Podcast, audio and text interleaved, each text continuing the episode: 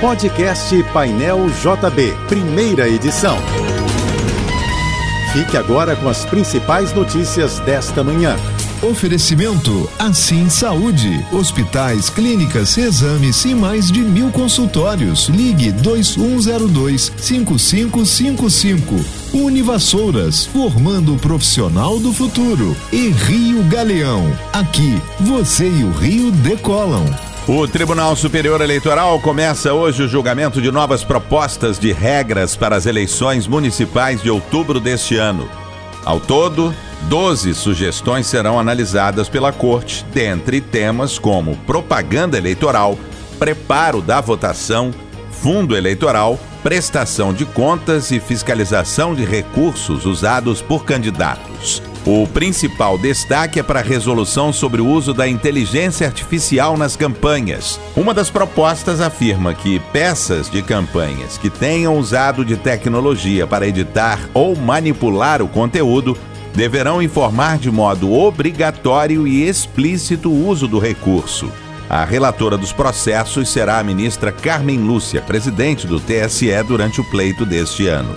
A dívida pública federal caiu 1,08% em janeiro na comparação com dezembro de 2023. Com o resultado, a soma de débitos ficou em 6 trilhões e 450 bilhões de reais no primeiro mês de 2024. Os dados foram divulgados pela Secretaria do Tesouro Nacional do Ministério da Fazenda. Mesmo alta, a dívida pública federal está na margem projetada pelo governo no Plano Anual de Financiamento, com um teto previsto de 7 trilhões e 400 bilhões de reais.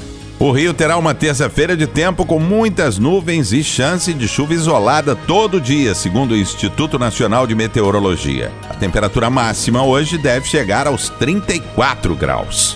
A missão que levou os Estados Unidos à Lua depois de 52 anos irá acabar antes do previsto. A Intuitive Machines, empresa responsável pelo módulo Odysseus, afirmou que ele tombou em solo lunar e, por conta do problema, perderá contato com o equipamento ainda nesta terça. A expectativa era que o Odysseus operasse por pelo menos sete dias.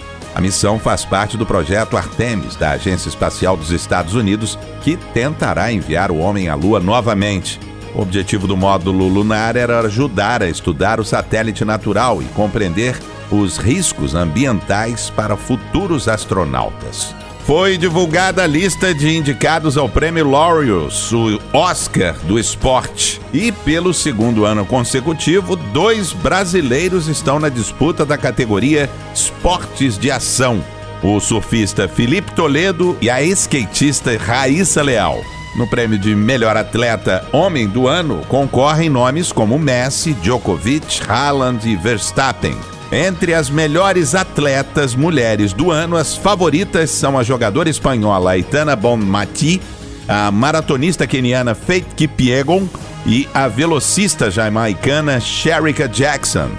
A ginasta norte-americana Simone Biles também foi indicada, mas na categoria de retorno do ano. A trigésima edição do Prêmio Laureus acontece no dia 22 de abril em Madrid, na Espanha. A Rio Tour anunciou uma grande reforma no Sambódromo e a previsão de um carnaval fora de época na Sapucaí. O edital de licitação para as obras está previsto para março. O custo estimado é de 13 milhões de reais, com execução de seis meses. Dentre as mudanças estão a reforma de banheiros, a modernização do sistema de para-raios e a impermeabilização das arquibancadas. A Rio Tour também pretende realizar dois eventos de carnaval fora de época no meio deste ano. Um deles é o Sapucaí Rio, um circuito carioca de trios elétricos promovido por uma empresa privada. O outro é um encontro de blocos tradicionais do carnaval de rua realizado pela própria Rio Tour. Você já pensou em viver na casa onde morou um grande ídolo seu? Bom, aqueles que são muito fãs do Queen e têm uma poupança recheada, agora têm essa oportunidade. A casa onde morou Fred Mercury, em Londres, na Inglaterra, irá a leilão pela bagatela de 189 milhões e 500 mil reais. O pregão será realizado pela Knight Frank. O anúncio foi feito por Mary Austin, ex-noiva e grande amiga do astro que herdou o imóvel. A ação será realizada depois de outro leilão de pertences de Fred Mercury ter arrecadado 50 milhões de dólares. Parte do lucro foi destinada a fundações de caridade. A primeira semana do cinema de 2024 está rendendo bons frutos. Segundo dados da Comscore, entre a última quinta, no início da promoção, e o último domingo, 2 milhões e 200 mil espectadores foram para as salas de cinema. A ação realizada em todo o Brasil oferece descontos com ingressos por 12 reais nas sessões de filmes 2D. Também tem preços especiais nos combos de pipoca e refrigerantes. A promoção vai até amanhã em mais de 10 redes de cinema.